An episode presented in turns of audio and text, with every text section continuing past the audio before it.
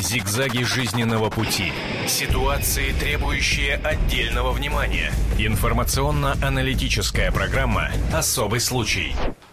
Радио телевидение «Комсомольская правда». Мы приветствуем всех, кто нас смотрит и слушает. И в течение ближайшего часа в центре нашего внимания будет реформа здравоохранения. Ну, о том, что в медицине не все в порядке, стало известно давно. И э, не первый, но самый громкий сигнал о помощи поступил от э, врача э, по имени Иван Хренов. Впрочем, те, кто не помнит, как это происходило, давайте для начала небольшой заявочный сюжет посмотрим и послушаем. Ну, а потом от общего перейдем к частному и объясним, почему, собственно, реформа здравоохранения заинтересовала нас именно вот в таком конкретном аспекте. Пожалуйста. История из блога врача службы медицинских катастроф потрясла многих. По его словам, снимать боль пострадавшим в катастрофах придется анальгином, ведь работать в спасательной бригаде приходится зачастую без сильных транквилизаторов.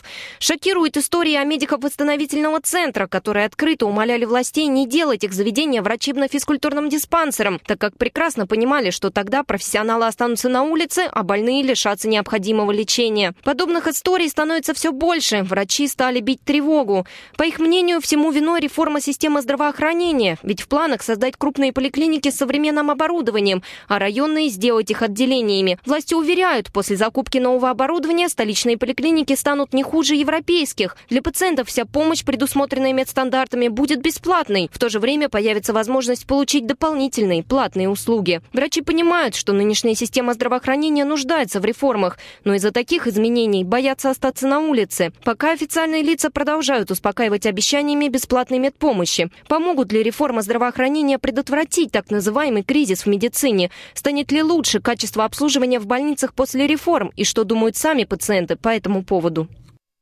Итак, о том, какие страсти бушуют за стенами медицинских учреждений, мы будем говорить сегодня. Но я пока представлю из всех наших гостей э, журналиста «Комсомольской правды» Анну Добрюху, потому что она такое небольшое вступительное слово скажет для той части нашей аудитории, э, которая не очень пристально следят за тем, как проходит реформа здравоохранения и в чем она, собственно, заключается. Да, я действительно хочу напомнить, что московские власти задумали реформировать систему здравоохранения в столице. А, основная задумка заключалась в следующем. Наши районные поликлиники, а также специализированные поликлиники, например, для восстановительного лечения, объединяют, сливают, присоединяют к более крупным амбулаторным центрам, по несколько поликлиник к центру, либо специализированных к научно-практическим центрам. А в итоге мы действительно должны получать более высокую э, медицинскую помощь, поскольку эти центры будут оборудованы по последнему слову техники, как уже говорилось, не хуже, чем европейские клиники. А в то же время а, врачи обращают внимание, что им-то говорили, что все они сохранят а, свои ставки, должности и так далее, но вот такой, в итоге вот такого объединения происходит как-то на практике не совсем совсем так. И, собственно, вот а, врачи из поликлиники восстановительного лечения номер 4 западного города столицы обратились с открытым письмом. Заявили и о том, что, с одной стороны, они часть своих полномочий теряют, то есть врачи высшей квалификации не могут в полной мере реализовать все свои навыки, собственно, история серии микроскопом гвозди забивать. И, с другой стороны, говорилось о том, что они потеряют часть стажа, и, соответственно, в итоге их зарплаты упадут. Хотя мы знаем, что у врачей и так зарплаты, ну, по статистике, в первую десятку самых низкооплачиваемых профессий в России входят врачи. И мы сейчас хотим, собственно, выяснить. А, понятно, что что реформирование всегда людей пугает, то есть объективно люди страшатся с укладом жизни каких-то вот таких реформ. А, это действительно какая-то боязнь реформ или на практике на самом деле что-то не так у нас идет в московском здравоохранении? Ну что же, теперь я представляю тех, кто собрался здесь, в этой студии, для обсуждения именно этого конкретного случая, ну и возьмем шире вообще ситуации, которая складывается с реформой здравоохранения.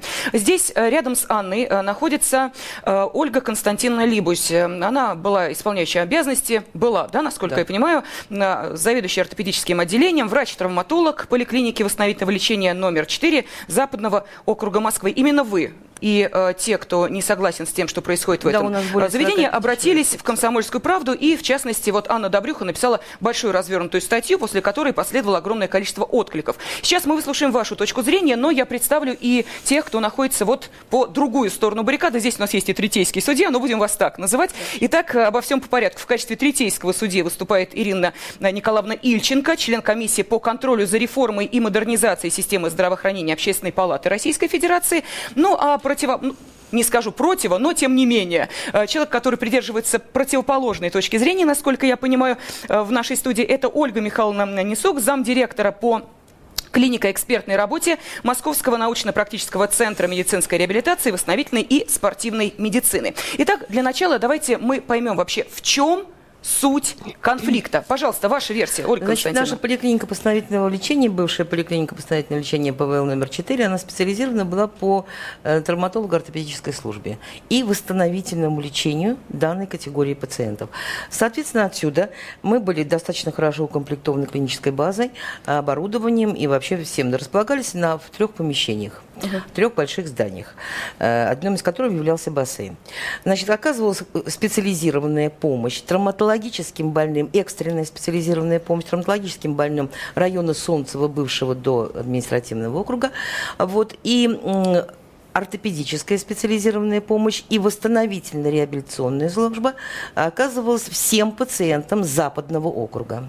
Значит, все поликлиники, все лечебные учреждения к нам направляли на консультацию пациентов – мы их консультировали и, к нашему счастью, в общем-то, заслуживали, заслужили хорошее почетное уважение со стороны коллег и со стороны пациентов, э, потому что у нас действительно поликлиника была укомплектована высококвалифицированными специалистами, и наши пациенты могли получить комплексное как лечение, так и реабилитацию в нашей поликлинике. Значит, э, с 16 сентября этого года мы переведены в научно-практический, Московский научно-практический центр медицинской реабилитации и спортивной медицины. Вот, значит, э, по сообщению нам Пенсионного фонда, поскольку мы были поликлиникой восстановительного лечения, то есть амбулаторным городским звеном. Соответственно, отсюда мы имели, у нас сохранялся льготный медицинский стаж. Медицинские работники имеют льготный стаж по э, выслуге в 30 лет имеют право выйти на пенсию. Угу. Э, те хирурги, которые отстояли в операционного стола, имеют, имеют год за полтора. И после 20-летней работы имеют право выйти на пенсию. Этот вопрос крайне заинтересовал наших всех медицинских работников по одной только причине, что э, готовящаяся пенсионная реформа может удлинить возраст, а мы имеем все-таки эту привилегию. И мы уйдем на пенсию. Медсестра, начинающая работать с 15 лет, может уйти на пенсию уже в 45. Вот. Ну, и врач то же самое, закончив 23-25, может уйти на пенсию, не дожидаясь мужчин, особенно принципиально. Значит, мы запросили пенсионный фонд. И нам что ответили? Пенсионный фонд нам ответил. У вас нет в вашем названии указания на медицинскую деятельность амбулаторную или стационарную. Значит, соответственно, отсюда мы теперь называемся конкретно. Научно, Московский научно-практический центр э, медицинской реабилитации и спортивной медицины, филиал номер 4. Значит, по штатному расписанию нашего НПЦ у нас чисто научные ставки. Угу. Все, что есть поликлиническое, это по тем филиалам, которые, в общем, присоединились, были присоединены э, к нашему, э, к нашему НБЦ. Значит, там, там Значит, пенсионный фонд не рассматривает и не будет рассматривать, какой медицинской деятельностью, это нам официальный дан был ответ, занимается наше учреждение. Значит, у нас есть название конкретное и четкое. Все. Его есть медицинская деятельность, нет, получена лицензия, то есть это было не обговорено. И фактически 16 сентября, как только изменяется штамп в нашей трудовой книжке мы теряем этот медицинский стаж. Ольга Златина, какие потери у врачей в зарплатах могут быть? Вы подсчитывали? Значит, сейчас мы, мы вам посчитаем все. Значит, затем, э, перейдя, значит, естественно, у нас произошло при переходе. Так, это первый вопрос, который мы подняли. Итак, потери льготы, да, понятно. Потери льготы. Э, вторая, значит, у нас потери – это в заработной плате. Э, естественно, что у нас была нормальная государственная поликлиника. Э, мы имели э, вакантные ставки. Вы прекрасно знаете, что врачи, конечно, не всегда могут работать на одну ставку. Э, наша, э, ну, вот, например, оклад меня, врача высшей категории, 25 500 рублей. Это грязная зарплата. Так. То есть, вы понимаете, угу. да? Значит, вот это мой оклад. Э, естественно, выполняя работу на более повышенных нормативах, мы имели за счет вакантных ставок – мы имели доплаты, и вполне определенные. Каждый из нас, вот я, за интенсивный труд, за превышение своей, как говорится, выполнение своих нормативов, а у нас еще спускался госзаказ, мы, мы должны были принять по нашей поликлинике 212 тысяч человек обращений, И этот заказ мы должны были выполнить угу. у неукомплектованными штатами, поэтому мы все работали за того парня. Так, но, но за это мы да. получали.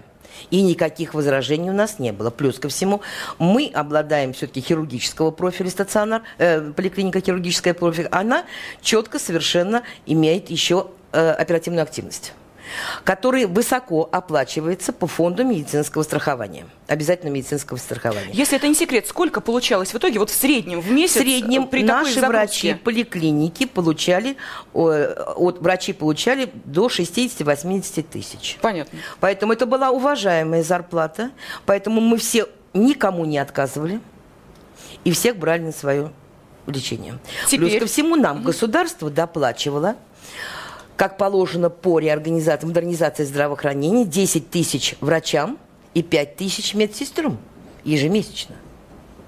Угу. С переводом в НПЦ так. мы их лишаемся.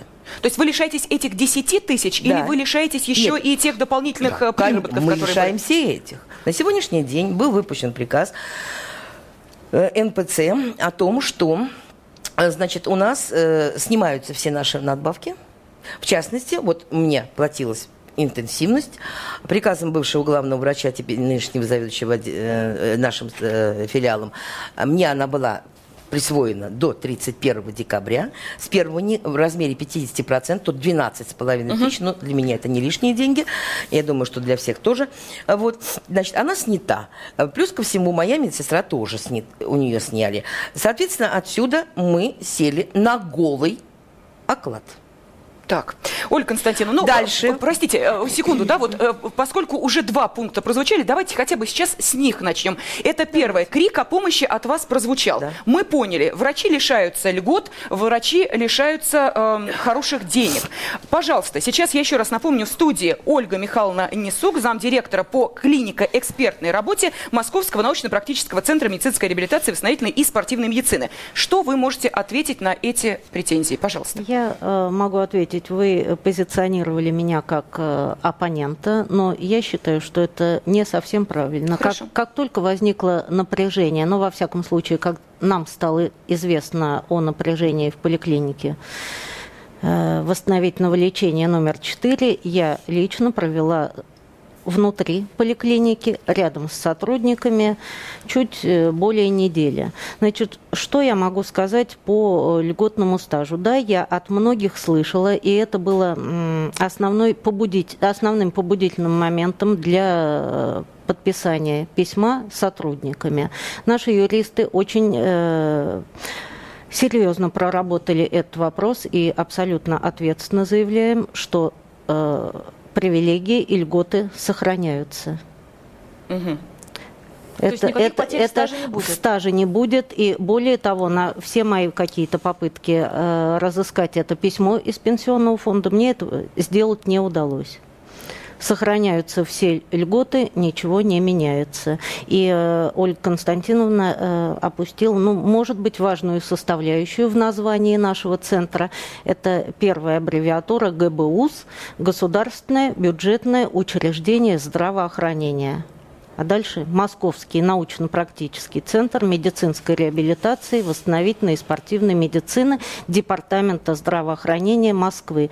Поэтому вот э, осмыслив все это название, совершенно понятно, что никаких потерь в стаже не будет. Так, теперь то, что касается э, самого болезненного финансов, потому что э, Финансы. мы понимаем, что э, реформа здравоохранения направлена не только на то, чтобы улучшить угу. жизнь россиян, но и на то, чтобы состояние финансовое, в том числе врачей, как-то поднять на более высокий уровень. Здесь мы, по словам Ольги Константиновны, видим, что врачи оказываются еще в худшей, более худшей ситуации, чем было до этого. Пожалуйста. Значит, позвольте мне прокомментировать. Последний Последняя зарплата, которую вот э, уже получили полностью сотрудники поликлиники, это была зарплата за сентябрь. Понятно, да, что за октябрь мы получим в первых числах ноября. Она выпол... Э, выплачена в полном объеме, никаких потерь не было.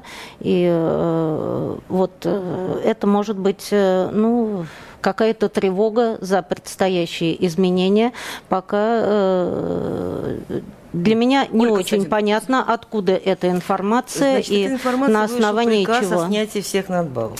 А. С 1 ноября. С 1 ноября снимаются надбавки. Я не сказала вам, что это за сентябрь нас ущемили. Я еще в октябре получаю эти деньги, которые мне платили. С 1 ноября у нас эти надбавки приказом э, НПЦ э, сняты все. Дальше было написано рассмотрение главных врачей. Я просто вам следующее говорю. У нас большое сокращение вакантных должностей врачей, раньше из которых нам производились эти доплаты. Угу. Понятно, да? Ну, понятно. То есть, Значит, э, уходят да. те Ушли должности, Ко мне подошла да. наша э, кадровик, позавчера, и сказала, Ольга Константиновна, а, у вас по отделению только 0,5 ставки вакантных осталось, поэтому между вами и Родомской напишите заявление на 30% за интенсивность. Я просто даю сведения к тому, что в этом месяце я лично приняла тысячу человека посещений так вот, если мы говорим, произвела достаточно большое количество манипуляций. Вот, соответственно, отсюда при такой вот обращаемости, при норме нагрузки у меня 600 человек, угу. да, значит, я перевыполнила эту нагрузку на такой-то определенный процент. То есть на полставки-то я ее перевыполнила, понятно. Да? Значит, соответственно, отсюда 50% я уже не получаю, я уже получаю 30 из оставшихся вакантной. А по другим отделениям вакансий вообще нет. Медицинская сестра моя, которая получала тоже 50% добавку, вы же понимаете, что медицинская сестра обеспечивает 50% успеха моей работы. Понятно, конечно. И никоим образом я не ущемляю. Вот она в течение и уже сентября не получала надбавку, и не получает и, соответственно, в октябре. Я думаю, что и в ноябре должны возникнуть проблемы. Если бы, вот если бы сейчас наш э, уважаемый руководство НПЦ не решило бы эти проблемы. Э, плюс ко всему, значит, нам сказали, что повышение зарплаты, да, готовится приказ, и он, вернее, действие уже по России. У нас он был приостановлен с 1 июля по России, у нас до 1 угу. Э, января, о том, что мы переходим на новые на новые рельсы оплаты Э, то есть э, медицинские учреждения угу. переходят на самофинансирование. То есть мы должны будем заработать те деньги, чтобы оплатить электричество, э, коммуналку и все остальное, пятое, десятое по фонду медицинского страхования. И мы переходим. И дальше оставшиеся деньги будут, как говорится, нас стимулировать на полную автономию.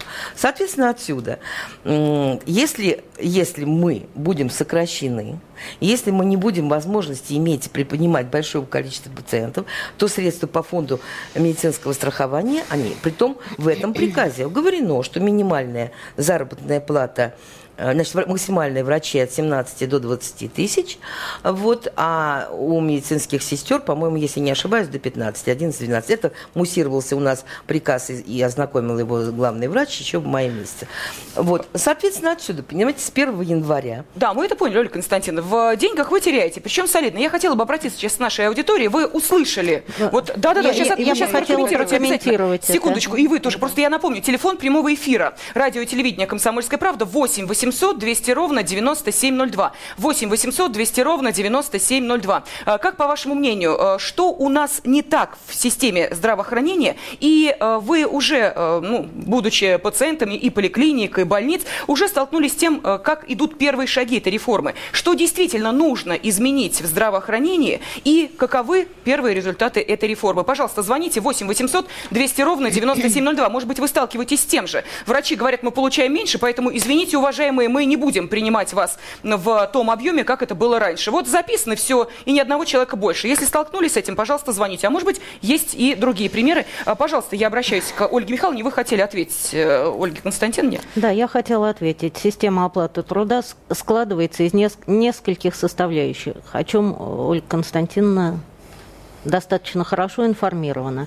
И э, да, сократили вакантные ставки, но, как э, озвучила Ольга Константиновна при зарплате в 25 тысяч э, э, полставки это 12,5, и это не вся составляющая зарплаты доктора и, соответственно, медработника. Оплата, э, э, я думаю, что центру удастся удержать достаточно высокий уровень оплаты сотрудников всех филиалов, но это зависит от многих составляющих, от количества принятых пациентов и, в Простите, частности... это значит, что для того, чтобы выработать, то есть до, дойти до этой планки в 68-70 тысяч, а теперь Ольга Константиновна должна будет принимать пациентов больше, правильно я понимаю? Мы об этом сейчас говорим. Мы, мы, мы, мы, да, да, мы, да, мы говорим о том, что распределение полставки, четверть ставки, да, это традиционно использовалось в медицине. В, медицине. в условиях модернизации и реорганизации идет оптимизация штатного расписания и оценка труда каждого и э, каждого доктора, медсестры будет по конечному результату то есть, получается, оказ, она оказ, должна оказ, умереть в кабинете, приняв в день 2000 пациентов, и только тогда она сможет добиться тех же 68 тысяч. Или как, за счет чего? Вот э, я не очень понимаю. Сколько нужно э, человеку принять реально пациентов, чтобы она получила в месяц 68 тысяч? Вы можете сказать? Значит, это уже усмотрение. Сохраняется э, фонд заработной платы, и руководитель учреждения, он подает э, списки в соответствии сообразно нагрузке. То есть получается, что э, если к врачу, допустим, определенной узкой э, специализации не придут энное количество пациентов для того, чтобы человек потом получил солидные деньги, он будет сидеть на бабах и получать свои 25 и радоваться тому, что у него э, сохранено рабочее место. Так я понимаю? Ну, ну так, все правильно. Э, я хотела бы обратиться сейчас к, ну, как мы представили вас, третейский судья, буквально вот несколько слов, да, потому что у нас есть уже телефонные звонки. Я только еще раз напомню, что э, Ирина Николаевна Ильченко, член комиссии по контролю за реформой и модернизацией системы здравоохранения Общественной палаты Российской Федерации, с нами в студии. Пожалуйста, вот суть конфликта Спасибо. вы поняли. Да, суть конфликта я понимаю, но я хочу все-таки разделить э, проблемы здравоохранения, которые у нас существуют. У нас есть общероссийские проблемы, и они здесь как в зеркале отражаются. Интересы врачебного сообщества обществах, которые, естественно, озвучиваются, это проблема заработной платы, это проблемы формирования заработной платы и системы. Угу. Вот то, что... Ведь не все можно решить в рамках конкретного учреждения и даже в рамках Департамента здравоохранения Москвы, потому что это общее боль и общая проблема.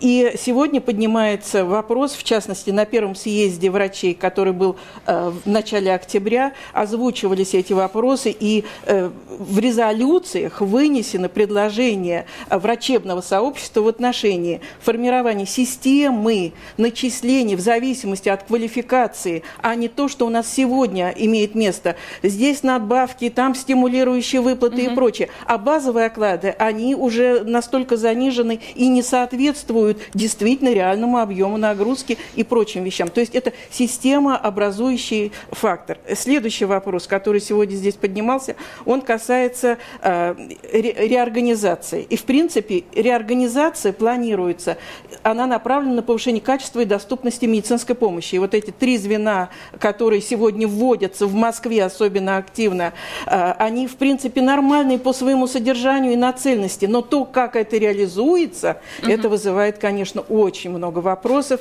И, понятно, боль врачей, которые в этой системе оказались, ну, как так бы между не продумали, не продумали, не предусмотрели, Я что думаю, такое что, может быть? как всегда, торопимся, как всегда, сначала все быстро сделать, а До потом основания. только уже посмотреть, что получилось. Ведь можно было бы начать эту программу реорганизации в Москве с какого-то пилотного региона, с, с какого-то округа или с какого-то одного комплекса, отработать, посмотреть, что получается, и дальше уже пере, перемещаться на Москву. Но вы знаете, э, здесь в этом конфликте есть две стороны. Это врачи, медицинские работники, да. и есть пациенты. Вот да. кто от этой ситуации выиграет? Вопрос. У нас есть телефонные звонки, такой блиц мы сейчас устроим. 8 800 200 ровно 9702. Итак, реформа здравоохранения идет семимильными шагами. Останавливаться она, естественно, не собирается. Машина запущена. Первые итоги довольны, недовольны. И что вообще нужно реформировать здравоохранение? Пожалуйста, мы слушаем вас. Алло, добрый день. Добрый день. Алло, здравствуйте. Вам звонит, э, значит, из Московской области, да, значит, э, Майя Людмила. Вот у меня сейчас, э, после вот того, как я слушаю выступление вот этого главного врача там или кого, да, сложилось впечатление, вы знаете, такой очень сильно зажравшийся, взорвавшийся москвички, который вообще уже не врач, по-моему, а только говорит о ставках один глав. Потому что я хочу сказать, что вот все эти ортопедические больницы, я с сыном лежала в больнице на ВТИ восстановительного лечения Полушкина, это бездельники.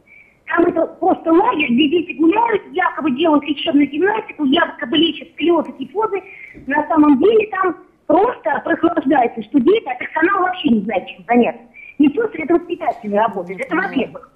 Во-вторых, вы знаете, какая зарплата в Московской области у врачей? Недалеко от вас. Копейки, 10-12 тысяч.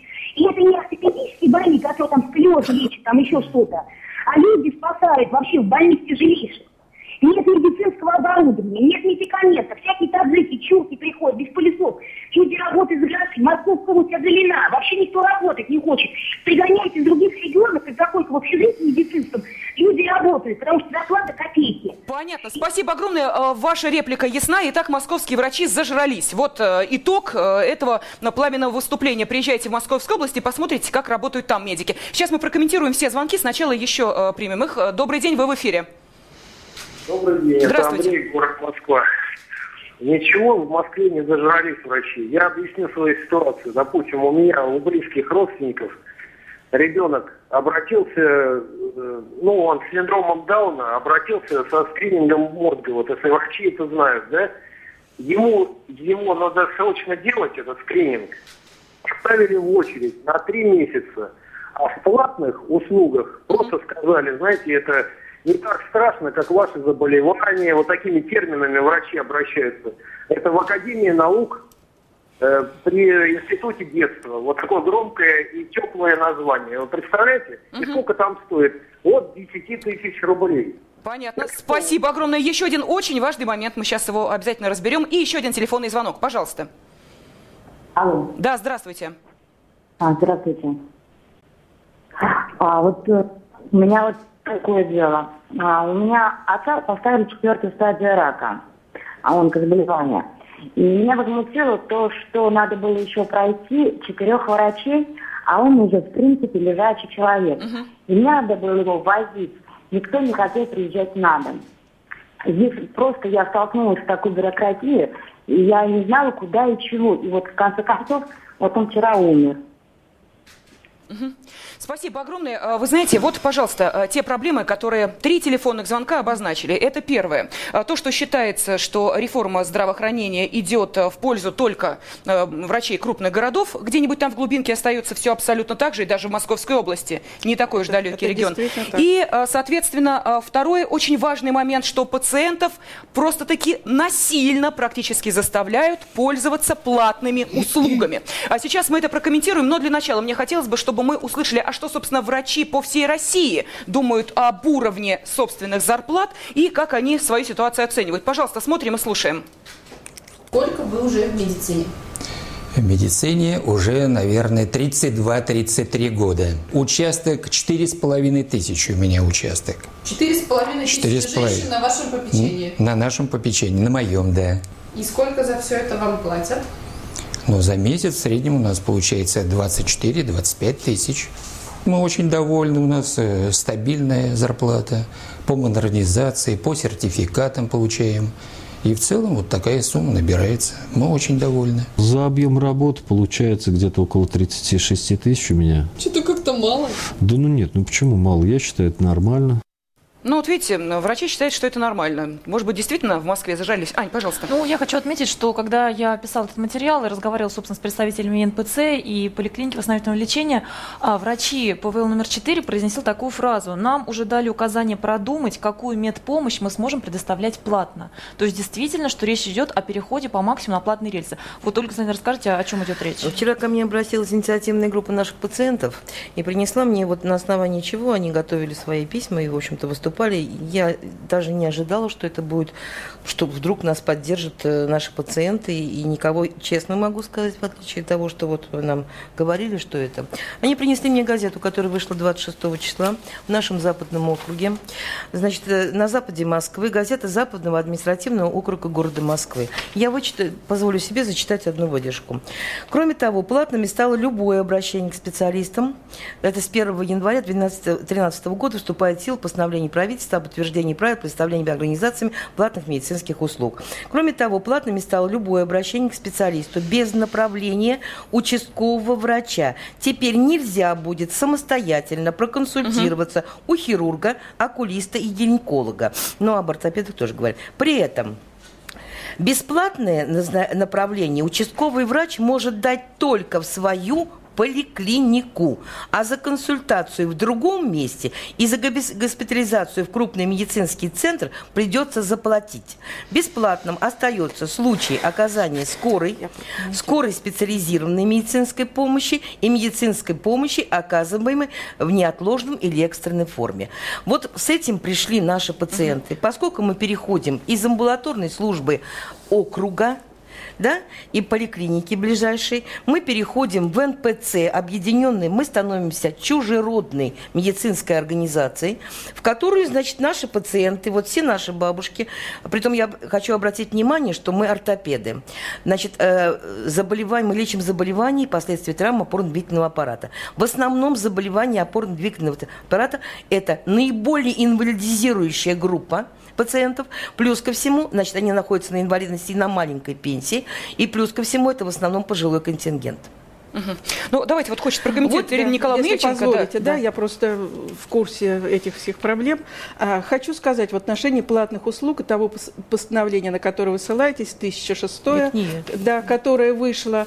А, но здесь вот есть некоторые искажения все-таки информации. На самом деле, с 96 -го года постановлением номер 27, которое сейчас отменено в связи с вступлением этого в силу, были регламентированы платные медицинские услуги в амбулаторно-поликлинических учреждениях учреждениях и в ряде других учреждений страны. Другое дело, что исходя из возможностей и условий оказания и предоставления медицинской помощи, они в разных регионах реализовывались по-разному. В основном реализовывались в коммерческих учреждениях и обращаемость за платными услугами э, в амбулаторно-поликлинических государственных учреждениях была гораздо ниже. А там, где она была, действительно были всевозможные, ну, так скажем, не самые хорошие э, примеры э, того, что действительно из бесплатных услуг э, сталкивали пациентов платной. Но угу. сейчас э, предусматривается, и вот в новом постановлении есть некоторые позитивные моменты. В чем они заключаются? Четко разделяется, что делается пациенту бесплатно в рамках программы государственных да, гарантий. Да, да, да. И абсолютно. это подробно в этом постановлении описано. Более того, обязанность всех учреждений здравоохранения, в том числе первичных, доводить до всех пациентов через любые средства информации, стендов, э, там, теле, э, интернет-ресурсов, а том, что включает в себя программа госгарантии бесплатного получения помощи, в том числе и специализированной. И только при условии, что это выполнено, уже предоставляются услуги платные. Причем по платности в основном предусмотрено именно сервисные услуги. Это, например, там отдельная палата, это там еще что-то. Но вот то, на что вы ссылаетесь в плане, в плане специалиста, это действительно так, это записано в этом постановлении, и это действительно предполагает первичное обращение именно к терапевту или там к педиатру. Слушайте, но ну, терапевты чтобы... теперь будут завалены просто э, обращениями. Ну, как, как они будут справляться с этим валом работы? Безусловно, Если без, так. без их направления...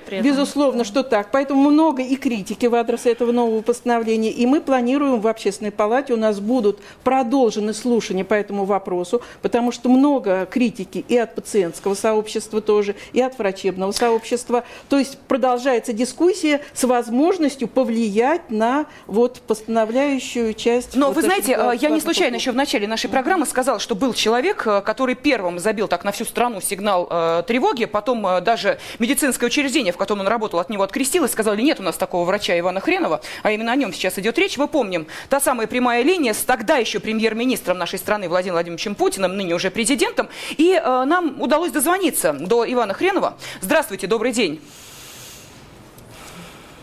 Добрый день, мы слушаем вас. Здравствуйте. Вы, вы слышите нас, Иван? Здравствуйте. Увы, сорвался телефонный ну, звонок, к сожалению. Иван, пока да. мы до него дозвонимся, я просто хочу затронуть еще один любопытный момент, а, который тоже, собственно, касается платности услуг, но в то же время модернизации здравоохранения. Mm-hmm. Как известно, и министр здравоохранения и руководство государства говорит о том, что поликлиники оснащаются новейшим оборудованием. Так вот, а, поликлинику восстановительного лечения номер 4 тоже оснастили таким оборудованием. Казалось бы, все должны радоваться, но вот врачи, наоборот, забили тревогу из-за этого оборудования. Анечка, мне э, хочется, чтобы сейчас в нашей студии э, появился еще один э, участник нашего разговора. Э, да, я вижу удивленное лицо моей соведущей. Просто я объясню, вот почему нам не удалось сейчас с Иваном Хреновым связаться. Человек едет на выезд, он работает в области, поэтому понятно, что вот, к сожалению, связь прервалась. Но зато здесь в студии появится заведующий филиалом номер 4 Московского научно-практического центра медицинской реабилитации, восстановительной и спортивной медицины Станислав Анатольевич Инмут. Станислав Анатольевич, проходите, пожалуйста. Присаживайтесь. Итак, насколько я понимаю, вы с Ольгой Константиновной э, были коллегами. Ну, то есть работали в одном учреждении, правильно? Ну, еще работаю. И работаете, продолжаете, да? Это работает? Э, да, это, естественно, работает. А, меня удивляет один вопрос, почему вся речь идет в прошедшем времени. А, Ольга Константиновна говорила... Вы о... микрофон к себе. Да, Ольга Константиновна говорила о поликлинике в прошедшем времени, что мы оказывали, мы делали, угу, мы что-то. Понимаете? Прошедшего времени не существует. Мы как работали, работаем. Я сегодня в 8 утра был на работе. Да? Работа работает, травма, травма принимает, рентген делает снимки, все врачи на приеме. А вчера я собирал э, заведующих в том числе. Вот таким образом, да? Хорошо? Да, спасибо. А, собирал заведующих вчера, потому что я первый день вышел из отпуска, uh-huh, да, все это, как бы ситуация, неловко так получилось, что завернулось мое отсутствие, как бы дождались, пока я ушел так, в отпуск. Так. Вот, значит, э, я собирал заведующих, разговаривал, спрашивал людей, я не спрашивал поименно, кто подписывал это письмо, кто не подписывал. Я спрашивал, почему подписывали. И подписывали именно по той причине, которую сейчас снова повторила Ольга Константиновна. Первое, что сняли надбавки. Да? Но Э, людей, э, понимаете, людям было сказано, что с них сняли надбавки не стимулирующего характера, а до людей доносилось, что с них сняли то, что принадлежит им по праву. Это выслуга и категория. Значит, вот приказ у меня со мной. А, это вчера сказали врачи, когда я с ними разговаривал. А, вот, э, значит, э, приказ у меня со мной. Эти вещи не снимаются. Эти вещи идут с врачом по жизни. На них никто не может покуситься. И второе, что была, вот, э, простите за грубое слово, спекуляция на, по поводу пенсионного возраста. Значит, честно скажу, для себя я пока вот окончательно не разобрался. Но uh-huh. я сегодня разговаривал с бухгалтерией, скажем так, с нашей бывшей, но пока она находится на нашей территории. И они звонили в пенсионный фонд. И там было сказано, может быть, просто люди не знают, да, я принес это постановление, что с 2005 года научно-практические центры включены в реестр лечебно-профилактических учреждений. То есть эти опасения беспочвенны. Вот они. Да. И я разговаривал с бухгалтерией. Секунду. Бухгалтерия, понимаете, у нас сейчас каждый звонит своим знакомым, э, Станислав звонит, извините. Я прошу да. вас прощения, просто дело в том, что у нас вот буквально несколько Ой, секунд назад да. должен был выйти на связь э, да, я слышу, Иван я... Хренов, да, он сейчас с нами на связи, я боюсь, да. что опять мы, э, увы, к сожалению, связь у нас нет постоянно, поэтому, Иван, здравствуйте. Человек очень хочет принять участие в разговоре. Здравствуйте. А, скажите, Добрый пожалуйста, день. вы были тем, ну, практически первым человеком, который осмелился сказать, что не все идеально у нас в здравоохранении.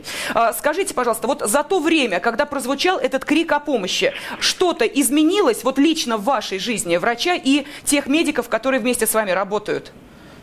Ну, вообще в моей жизни, конечно, было, появилось больше проблем, жизнь стала интереснее, но я не жалею, так скажем, о том, что позвонил, сообщил, стал, так скажем, может быть, одним из первых из первопроходцев. Вот. В моей жизни также, конечно, будущее тумана, поскольку я работаю все равно еще на декретной ставке, то есть меня могут, в принципе, сократить, и работу я вряд ли найду в своем крае, ну, достойную, так скажем. Вот. Но я, так скажем, еще доволен тем, что благодаря моему звонку обратили внимание на состояние нашего здравоохранения в Иванове. Благодаря тому, что ситуация так осветилась, пришло гораздо больше финансовых средств, в том числе и по программе модернизации. И, в общем-то, благодаря этому сейчас и много учреждений очень ремонтируется, покупается – дополнительное оборудование диагностическое, но проблемы все равно остаются. Э, главным образом, я считаю, что основная проблема – это кадровый голод. Uh-huh. И она особо чувствуется, конечно же, в районах, поскольку я приезжаю в районы, и чувствуется, что врачей-то, так скажем, не хватает. И диагностика и лечение пациентов очень на низком уровне, конечно. Иван, э, свой вопрос вам хочет задать журналист «Комсомольской правды» Анна Добрюха. А, вы знаете, ну, собственно, даже я хотела уточнить, а вы э, опасаетесь, что вы можете лишиться работы и э, что вы не найдете новую? С чем вы это связываете? Но тем, что я неудобный человек. Я, если, так скажем, меня вот э, спрашивают или я даю интервью, я э, стараюсь говорить правду, э, потому что я человек принципиальный. Но правда, конечно, никому не нравится у нас, и, соответственно, я могу подвергнуться и подвергаюсь, бывает, разъяснительным работам. Я просто почему это спросила. Дело в том, что уже пошли разговоры, что, так сказать, восставшие врачи из поликлиники восстановительного лечения номер 4 тоже могут а, остаться без работы. Скажите, пожалуйста, были какие-то заявления уже, может быть, а, а, об, об, об уходе по увольнению. увольнению а давайте мы сейчас секундочку с Иваном закончим, да, разговор. Иван, а, скажите, пожалуйста, вот буквально вчера прозвучали слова от Владимира Владимировича, что зарплата врача должна в два раза превышать среднюю в регионе. Ваша зарплата? Какова? Моя, моя зарплата чистыми, если 18, где-то 17 тысяч. Понятно. В ходе реформы здравоохранения вы надеетесь, что она станет выше? Ну, я надеюсь, мне хотелось бы еще, чтобы условия труда изменились. Понятно, и условия план труда. Угу. пациентам отменились, э, потому что моя зарплата очень сильно зависит от плана. Угу. То есть, если я принимаю 17 человек, а не 18, то я лишаюсь 12 тысяч от зарплаты, и, соответственно, моя зарплата 7-8 тысяч. Ну, понятно. Палочная система в полиции. Приведи э, человека да, и поставь да, галочку. Да, и здесь э, да. лови пациента на улице, тащи его да, в э, учреждение да. для того, чтобы получить свою надбавку. Спасибо. Э, Именно. Итак, э, Иван Хренов, врач, был с нами на телефонной связи. Огромное вам спасибо, что вы поучаствовали в нашем разговоре. И большое спасибо за вашу активную жизненную позицию. Ну, вот теперь мы понимаем, что врачи делят также на угодных и неугодных. Ань, пожалуйста, твой вопрос. Извини, ну, что да, перебила. Да, да, еще раз хочу уточнить. А были ли уже заявления об увольнении, об уходе по собственному желанию. А, или, то есть никто из врачей не подавал таких заявлений. Так, а сегодня, э, сегодня мне был звонок наших сотрудников, двух врачей, одна заведующая э, отделения ультразвуковой диагностики, имеющая беседу с Станиславом Анатольевичем, который пытался, как говорится, в общем-то, оказать на это. Э, они высказывали свою, они подписали это письмо и высказывали свою э, гражданскую позицию, и они были сказаны, вам было сказано, Станислав Анатольевич, они мне только что позвонили угу. перед программой о том, что если вот будет оказываться такое давление, то они будут увольняться, притом увольняться будет отделение изумительное совершенно отделение функциональной диагностики, ультразвуковой диагностики, укомплектованное всеми врачами высокой категории. Значит, э, э, Алексей Викторович у нас врач-эксперт, э, поликлиника равных, то есть он незаменим, и на сегодняшний день тоже в такой ситуации они готовы подать заявление. Готовы подать заявление наш терапевт, который пришла к вам, Ольга Михайловна выступив на собрании и сказав, что вот она поддерживает данное письмо, которое письмо подписала, она выписала, она сказала, что она не может работать в такой ситуации, что она ведь не может работать искренне. Притом это было при на собрании. Э, вот э, в ситуации развала здравоохранения, в котором угу. она сейчас видит, она убежденный медик, и что она не будет дожидаться, хотя ей дано уведомление о сокращениях, она инвалид по производственной травме, она врач по скорой помощи, попавшая в аварию. Вот, значит, что ей дано уведомление сокращении ее должности. Вот, что она даже не будет ждать компенсацию, отрабатывать два месяца, она увольняется. Она обратилась в соседнюю поликлинику, которая ее ждала, ждала и просила прийти к ней, 197-ю поликлинику, обратилась с тем, чтобы перейти сразу к ней, к ним. Значит, поликлиники э, сказали, что у них сейчас нет вакантных должностей. Притом она была накануне. Далее того, она подошла к Ольге Михайловне, вот, и сказала о том, что я буду работать эти два месяца, потому что ей нужно содержать дочь, которая находится в декретном отпуске, и внука, который родился. Я буду работать, потому что у меня нет возможности содержать их на своем этом. На что Ольга Михайловна сказала, вы сделали свой выбор, выступив на собрании, сказали, что вы здесь работать не будете. Я могу вас просто напрямую связать и подтвердить эти слова. М- можно человек, я, я сразу здесь. прокомментирую? Ну, потому ситуации, что... 197-ю поликлинику ей не дали. Мы это прием. поняли. А, Ольга Константиновна, вот. что, вы не боитесь врачей растерять высокой квалификации? Подождите, подождите, подождите, подождите. Очень коротко, у нас еще... Очень я, коротко. Я, я хочу, Можно я все-таки хочу... у меня взгляд изнутри? Да, пожалуйста. Значит, э, э, семья Таранюков да, которые у меня работают. Один работал зам главного врача, вторая заведующая отделением ультразвуковое. Ради нее я сохранил ультразвуковое отделение. Я его не слил с лучевым отделением с рентгеном, потому что я такого второго специалиста в жизни не видел. У меня стаж больше 25 лет. Значит, я сегодня с ними разговаривал. Они рассказали, что, знаете, как во время гражданской войны у них дома произошел раскол. Алексей подписал письмо, она отказалась подписывать письмо. Наоборот. Наоборот, Наоборот да, извините. Угу. Значит, когда я уезжал, я показал им снова вот эти вот документы, которые со мной. И последнее, что мне сказала Елена Григорьевна, Станислав Анатольевич, вы мне за полтора года ни разу не соврали. Я верю вашему слову и жду вашего решения. А, Станислав Анатольевич, давайте мы сделаем следующим образом. Мы понимаем, что эту ситуацию даже в рамках нашей программы сейчас, э, ну, наверное, да. сложно понять, оценить да. и объяснить. Поэтому мы сделаем так. Вот Анна Добрюха, она следит за этой историей и будет продолжать следить. Да, спасибо вам огромное, что пришли к нам в студию. У нас в завершении нашей программы есть возможность узнать, что думают сами пациенты. Поэтому давайте мы сейчас послушаем и посмотрим, что думают люди о том, как идет идет реформа здравоохранения. Пожалуйста. Довольны ли вы медицинским обслуживанием в России? Нет, недоволен. Почему? Ну, потому что, во-первых, все очень медленно. Больница состояние безобразное. Много народу, врачи не совсем квалифицированные, аппаратура старая, изношенная. В Москве мы полностью довольны. Вот, особенно что касается ребенка, то есть у нас никаких проблем нет ни в поликлинике, ни в, ни в диспансеры мы ездим. То есть э, в Москве все хорошо. На самом деле не очень так доволен. Почему? Потому что, во-первых, ну, скорая не всегда вовремя приезжает, да, и большинство очередей очень много. То есть приходишь там, допустим, в больницу, там за таблетками, за чем-то еще, и очень большая очередь. А как вы считаете, в платном обслуживании что-то по-другому?